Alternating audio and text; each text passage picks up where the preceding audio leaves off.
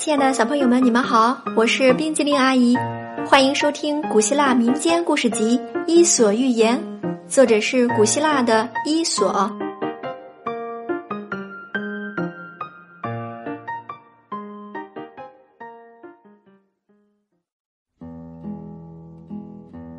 接下来我们要讲的是寒鸦和鸽子。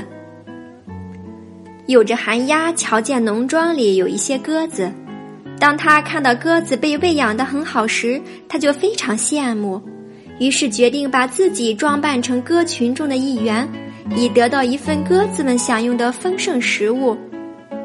于是，寒鸦把自己从头到脚涂成白色，混进鸽群中。只要他不吭声，鸽子永远不会怀疑他是冒牌货。然而，有一天，寒鸦愚蠢的开始喋喋不休。鸽子们立刻看出寒鸦是假扮的，于是毫不留情地啄赶它。寒鸦幸运地得以逃脱，再次回到自己的寒鸦群中。然而，其他寒鸦因为它的一身白装，认不出它来了，不让它一起分享食物，并把它赶了出去。寒鸦由于自己的改头换面，变成了一个无家可归的浪子。